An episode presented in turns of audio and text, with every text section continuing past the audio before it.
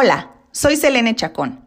Bienvenidos al episodio 1 de Tu Marca Personal, un podcast donde hablaremos del amor al trabajo.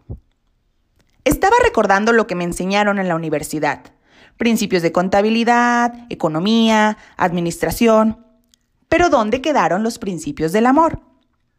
Las universidades se dedican a enseñar teorías, casos prácticos, mmm, te hacen experto en tu plan de estudios.